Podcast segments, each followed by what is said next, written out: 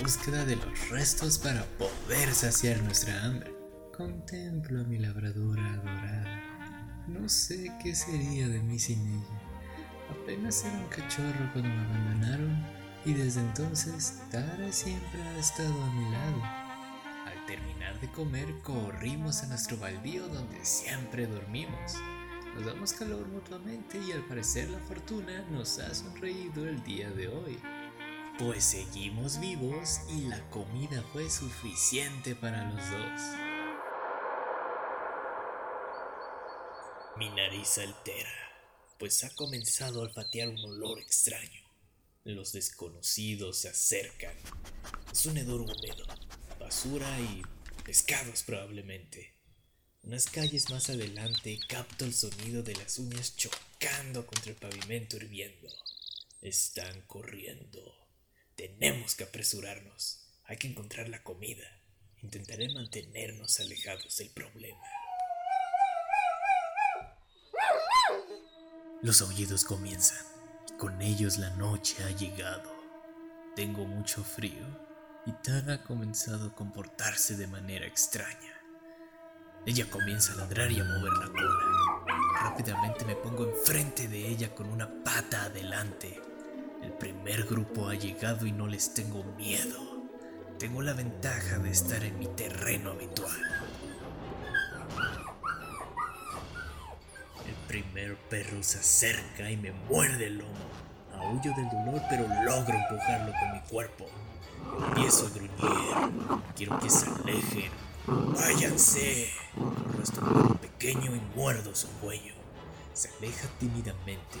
Alguien comienza a gruñirme. Le respondo. Entonces se lanza contra mi pata. Doble dolor. Dejé atar atrás y un perro se acerca a ella. No en mi guardia. Me lanzo pero logra esquivarme y entonces sucede. Siento el dolor punzante de los colmillos perforar mi oreja. Dejo de escuchar por un momento. Me siento aturdido. Veo unas luces resplandecer en la calle y, y todos se alejan tímidamente. Es un coche. Aprovecha esta oportunidad para escapar con Tara y corremos sin mirar atrás. Han pasado semanas, las calles vuelven a ser conocidas para nosotros, regresamos a casa. Tara ha dejado su olor perforante.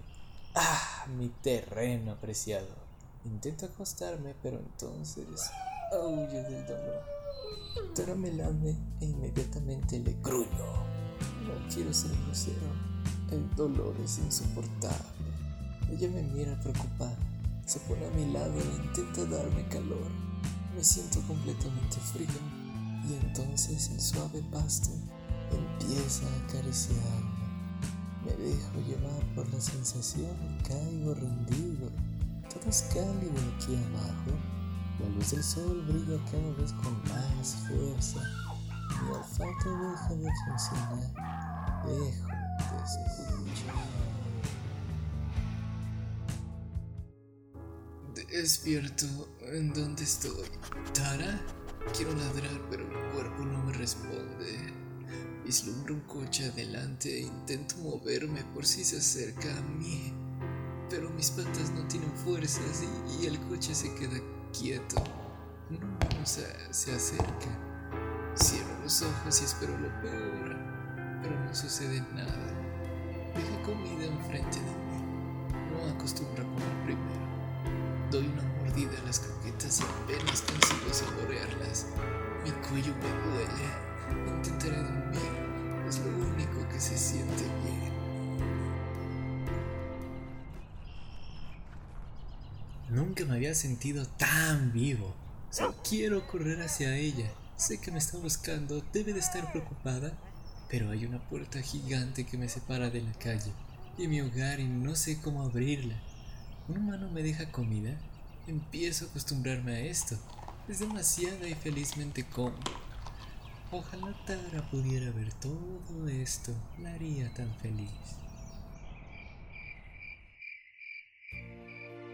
El sol se esconde y la luna empieza a brillar en su esplendor.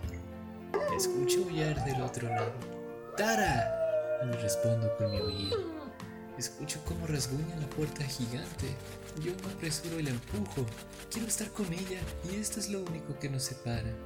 Intento pasar mi pata por debajo de la puerta y para mi sorpresa entra en el espacio existente en el suelo. Inmediatamente ella me olfatea. Puedo imaginar cómo mueve su colita. Pero de pronto, las ganas de estar afuera se desvanecen. Empiezo a sentir un miedo profundo. Ya no quiero vivir al día.